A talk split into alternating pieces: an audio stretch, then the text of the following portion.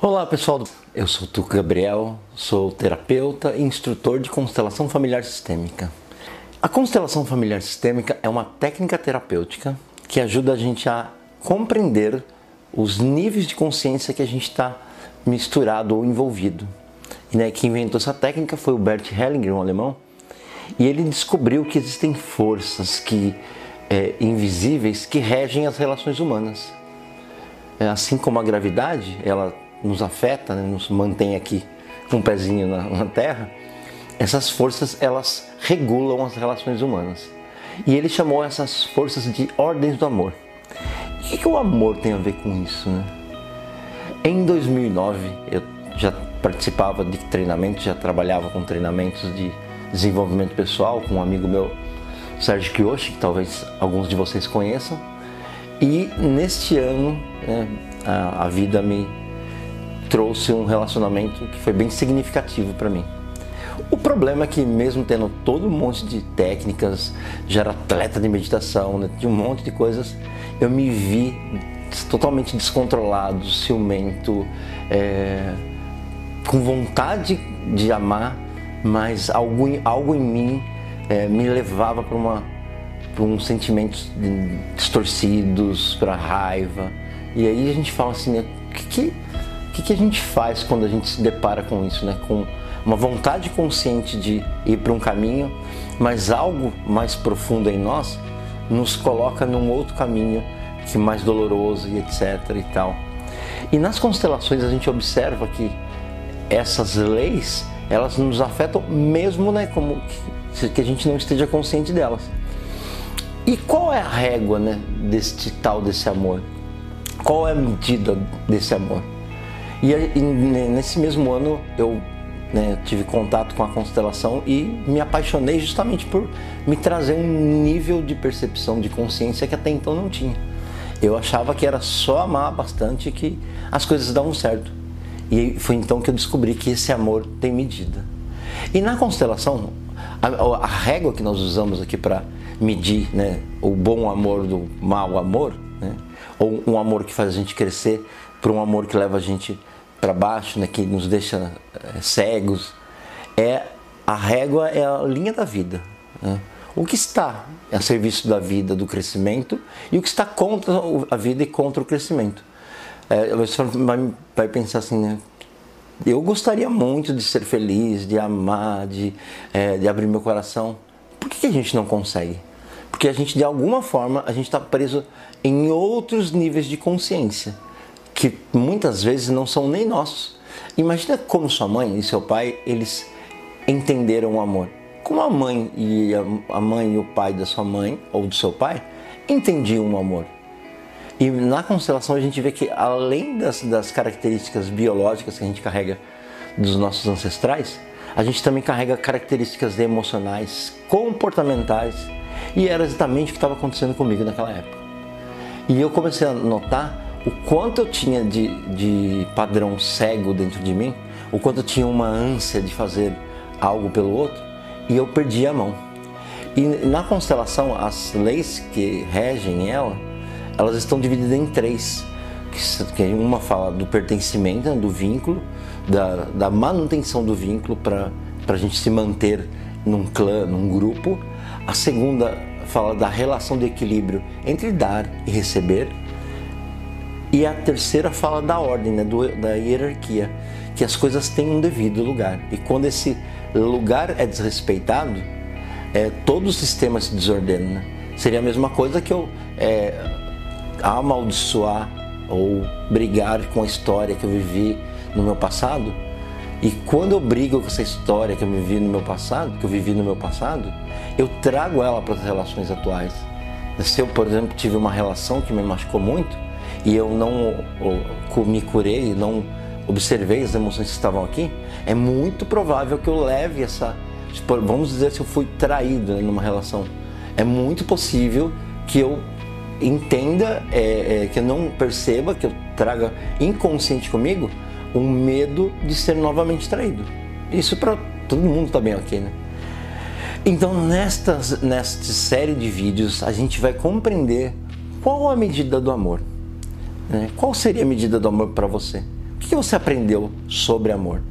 Né? O que, que, o que seus pais te trouxeram sobre informação, sobre relacionamento, sobre dinheiro, sobre carreira profissional? E a gente vai perceber que misturado com essas leis, é, os significados também se misturam.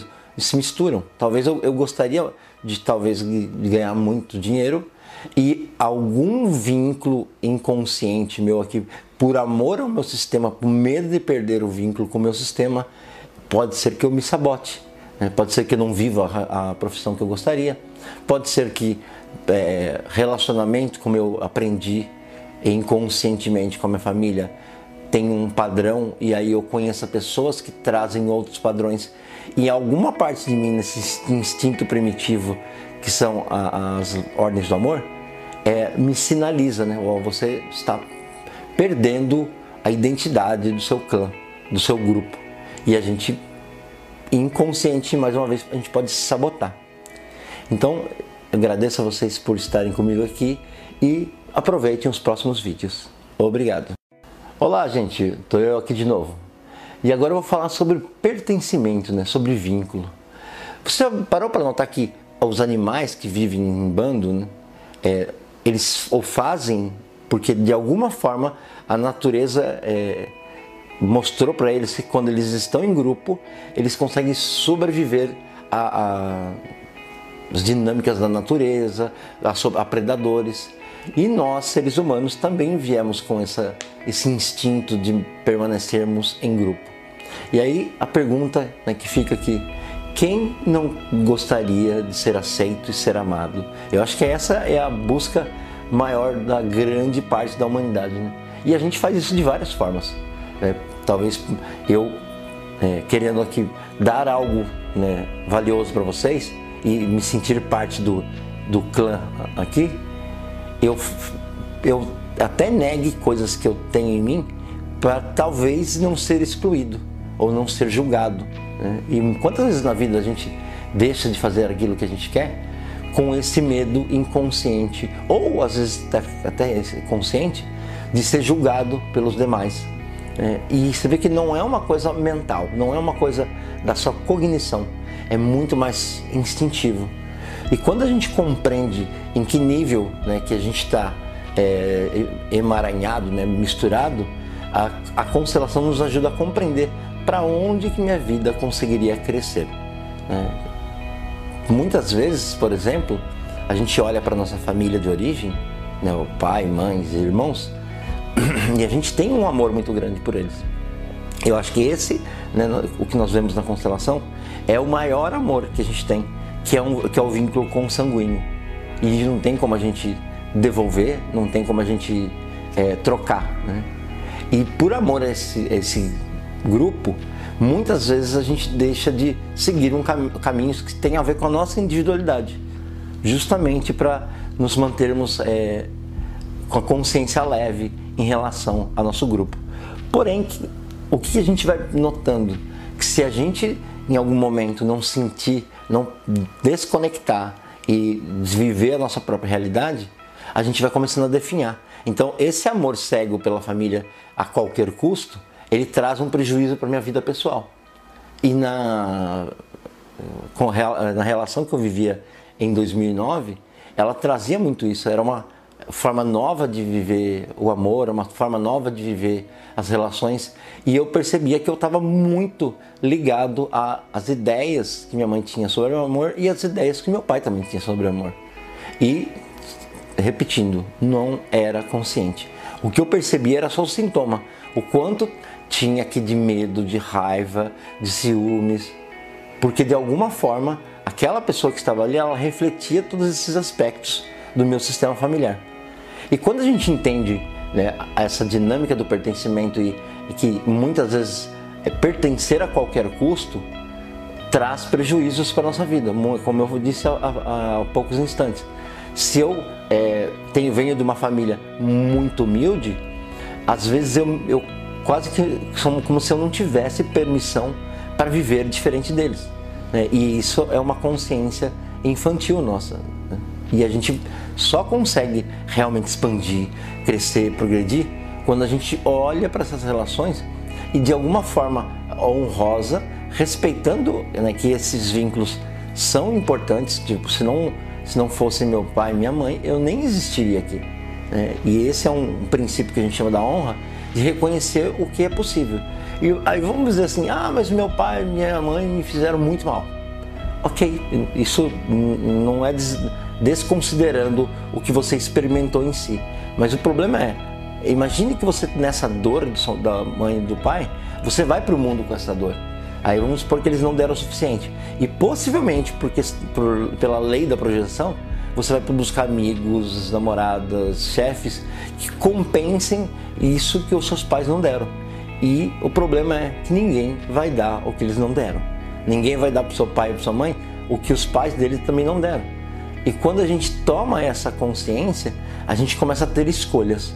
Até então a gente era movido cegamente por só pelo instinto de fazer parte e a gente começa a perceber e desenvolver nossa própria individualidade. O que, que é bom para nós, né? O que, que faz sentido para mim? Né? Qual o caminho que eh, o tuco, o indivíduo, gostaria de tomar? Qual, qual seria uma boa relação para mim? E isso é um passo né, nosso em relação à evolução. E eu espero que essa, esse vídeo tenha esclarecido essa questão da, do pertencimento e aguardo vocês no próximo vídeo. Olá pessoal, eu de novo aqui. Agora eu vou falar da lei de dar e receber. Né? O que, que as relações, por que, que as relações são é, distorcidas ou não funcionam hoje em dia? Né? E como eu falei no, no, primeiro vídeo sobre a medida do amor, muitas vezes a gente é, foi é, ensinado que é só amar muito que as coisas funcionam. Né? É só amar muito que os relacionamentos dão certo. É só se dedicar muito que a sua carreira é, expande. E a gente vê que na prática não é bem isso. A gente vê que na prática o buraco é muito mais embaixo. E o que, que tem a ver dar e receber com relação? Imagine se né, nós, somos, nós fomos apresentados pra, de amigos em comum. E aí eu te dou um sorriso, né? então estou te dando algo como é que nós criamos vínculo? É nós, como nós criamos amizade? Quando você me devolve um, um sorriso. E em qualquer outra relação, imagine que eu te dei um presente. Qual que é o impulso que você tem aí? Né, você recebeu algo. Qual que é a, a, o primeiro impulso? A gente fica feliz no primeiro momento, mas no segundo momento a nossa consciência pesa, que é para retribuir né? E quando você retribui, a nosso vínculo começa a crescer. E nas relações, sejam elas quais forem, essa lei também vale. E muitas vezes a gente está trabalhando através de um amor oculto, né? um amor que não está sendo visto devidamente. Por exemplo, imagine numa empresa, você, você é contratado, aí alguém te pergunta é, qual seria a sua pretensão salarial, a pessoa dá é, o que, ela quer em troca, né? vamos dizer 10 tarefas X. Aí você vai lá, faz as 10 tarefas, recebe o que foi combinado, porém esse chefe, o dono da empresa, nem te fala obrigado. Como é que você se sente? É, e como é que isso te incomoda? Se te incomoda, né? Se te incomoda, é muito possível que esteja uma parte sua que não estava clara aí nesse acordo, gostaria de reconhecimento, gostaria de, de aprovação, você vê que hum, conscientemente não faz sentido, não foi combinado, não está no contrato isso. E a maior parte das relações nossas estão é, permeadas por contratos invisíveis. Uma relação afetiva, quantas vezes que a gente espera que o outro faça algo de grandioso para a gente e a gente é, se sente hum, desrespeitado, não visto, não amado. Porque no fundo a gente está esperando um outro amor que não foi devidamente colocado. E muitas vezes também Pode ser que a gente esteja esperando amor de outras pessoas que não deram. Por exemplo, meu pai e minha mãe, ou minha irmã, não importa. Né? E a gente vai notar que é, sem esse equilíbrio, muitas vezes as relações não vão para frente. E pode ser um, um, desequilíbrio em uma boa intenção. Vamos dizer que eu estou numa relação e eu quero fazer de tudo para essa pessoa. Eu quero dar o melhor, é, eu quero me dedicar tanto, que é ok. O problema é o tanto, é o muito. Imagina assim quando alguém te dá muita coisa. Imagina assim, olha, eu vou te dar todo o meu amor. Como é que você se sente com todo esse meu amor? Como é que isso te afeta? Como é que, que é, a gente vai equilibrar esse tanto que eu estou dando. E muitas vezes nesse excesso que a gente chama de, de sufocar, né, muitas pessoas se afastam. E, e, uma vez eu conversando num workshop, eu dei esse exemplo, né? Imagina uma pessoa que está se desenvolvendo na vida, ela encontra uma outra pessoa, essa pessoa investe nela tudo. Só que ao investir tudo que ela tem na outra essa pessoa, ela também faz com que essa pessoa se sinta indigna, que ela não se sinta boa para dar o amor dela. E na minha dinâmica, né, que eu falei em 2009, o que eu tinha muito era esse amor, sabe, exagerado, de muito, de querer fazer é, a vida da pessoa ser um, um conto de fadas. O problema é que a outra pessoa não conseguia me dar nada, porque eu estava tão ocupado fazendo por ela que eu não recebia nada. Uma parte minha se sentia desnutrida e a outra pessoa se sentia infeliz também, porque o amor dela como se não prestasse, se eu não estou recebendo. E a gente vai vendo qual, quais relações que a gente está desequilibrado hoje em dia. Será que a gente espera do, da relação receber algo que nós não recebemos do nosso pai? Será que nós queremos receber do chefe uma outra aprovação que talvez nós mesmos não nos damos? Percebe como que é conhecer essas leis torna a vida muito mais fluida? Então, espero que vocês encontrem esse ponto de equilíbrio, essa medida do amor na vida de vocês e aguardo o próximo vídeo com vocês aqui. Abraço! Olá, eu de novo para o nosso último vídeo dessa série A Medida do Amor. O porquê a hierarquia, né, ou a ordem é tão importante assim? Muitas vezes a gente, é, como eu falei em outros, em outros, nos outros vídeos, a gente acha que só amar é o suficiente. E amar sem ordem, sem o conhecimento do devido lugar e do reconhecer tudo que veio no seu devido tempo, nos torna mais pobres, nos torna é, quase que é, envergonhados da nossa história. E imagina se eu tenho uma questão ainda muito visível e latente com os meus pais, é, eu é, não querer que eles estejam lá no, no lugar dele de paz, não reconhecer que eles vieram antes de mim, pode me tornar uma pessoa talvez arrogante. É, eu, como se eu quisesse, nesse impulso de não ter que lidar com essa dor, fazer algo muito melhor que os meus pais. E, e, e na maioria das vezes, ou eu uso um trabalho, ou uso um relacionamento, ou uso um filho para brigar com esses pais que estão dentro de mim e querer tirar eles do lugar. Nessa hierarquia, a gente pode ver também relações familiares, que, que é, nessa falta de lugar ou no lugar errado, cria toda uma desordem no sistema. Usando um exemplo de uma empresa. Imagina a empresa tem um gestor e tem os funcionários. Né? Se a gente olhasse para a empresa com a analogia da família, vamos dizer que o dono da empresa seria o papai ou a mamãe e os funcionários os filhinhos. Imagina se esse dono dessa empresa ele é uma pessoa ausente de alguma forma, é, emocionalmente ou é, não fica na empresa. Aí algum desses funcionários, por amor a esse sistema maior, que é a empresa, né, para que esse sistema não morra, ele se sacrifica e fica no lugar de alguém ali que não ocupou. Nas famílias a gente vê muito isso. Eu mesmo dou um exemplo sempre meu, que com 13 anos meus pais estavam passando por um processo de quase separação. E para minha mãe, meu pai era algo muito, ele era muito é, nocivo, é, traidor, um monte de coisas que ela falava. E imagina eu na posição de filho, me, me envolvido nessa, nesse triângulo, era como se eu não tivesse mais autorização para colocar o meu pai no lugar dele. E outro impulso por esse amor cego foi de alguma forma, por amor a essa família, eu tomei o lugar do meu pai. É, não conscientemente, mas é como se eu ficasse naquela posição para que toda a estrutura não caísse. O problema é que, imagina lá com 13, 14 anos, eu assumi esse lugar emocionalmente e depois eu não desliguei ele. E aí o que, que aconteceu? As minhas relações posteriores foram todas permeadas por relações é, triangulares. Era como se emocionalmente e inconscientemente eu já tivesse uma família, eu já tivesse uma obrigação. E como que eu ia conseguir ter uma nova família se eu já tinha uma, um vínculo? E aí outra, outra questão. Imagine nessa questão da ordem, como os meus irmãos me via eu, eu estando fora do meu lugar de, por exemplo, de segundo irmão.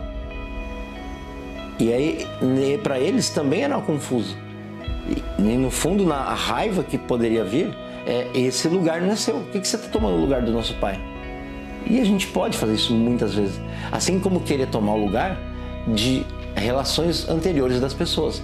Imagina se a pessoa foi machucada numa relação anterior e eu venho encarno o arquétipo do herói.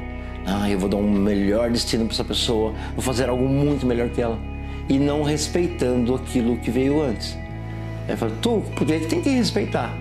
É, se essa pessoa está com você hoje, é porque ela passou por todo esse processo. Se essa pessoa está com você hoje, é que ela veio dessa família e essa família foi a certa para que ela tivesse que passar por todo o processo dela e estar hoje presente para o seu desenvolvimento.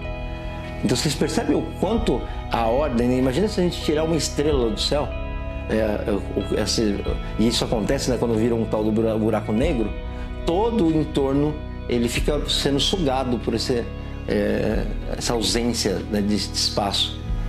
E você percebe qual lugar você está se colocando nas relações afetivas. E nas relações afetivas a gente pode ter uma outra desordem, que é, é em vez de eu estar lado a lado do meu cônjuge, pode ser que eu me coloque numa posição superior, como sendo um pai, uma autoridade para essa pessoa, um, um semideus. E o problema é que essa pessoa não consegue se relacionar com o semideus, com o pai. Ela só vai receber um carinho, talvez infantil, talvez imaturo. E aí a minha pergunta aqui, ó, faça uma investigação aí. Em que lugar da sua vida você se percebe fora do lugar, né, fora de ordem? Se você não está no seu devido lugar, perceba que a vida pode estar muito pesada. E aonde seria um, lugar subjetivo que a vida fique pesada? Imagina se você tem filhos ou né, uma história pessoal e você desejasse que essa pessoa fosse feliz a qualquer custo. Está na sua mão isso? E aí você imagina se você, se você tentasse oferecer para os seus pais, para quem quer que seja, uma vida é, com muita prosperidade, sendo que as pessoas dentro delas mesmas elas não, elas não conseguem isso. No, a gente pode estar nesse momento encarnando uma, um papel de semideus, de Deus mesmo. E o quanto isso pode ferir a, a, o outro e pode ferir a gente. E aí eu já finalizando esse vídeo, eu vou pedir para vocês deixarem comentários e sugestões sobre qual ótica, sobre qual tema a gente poderia aprofundar dentro das constelações familiares sistêmicas. Muito grato e vejo vocês nos próximos vídeos. Namastê.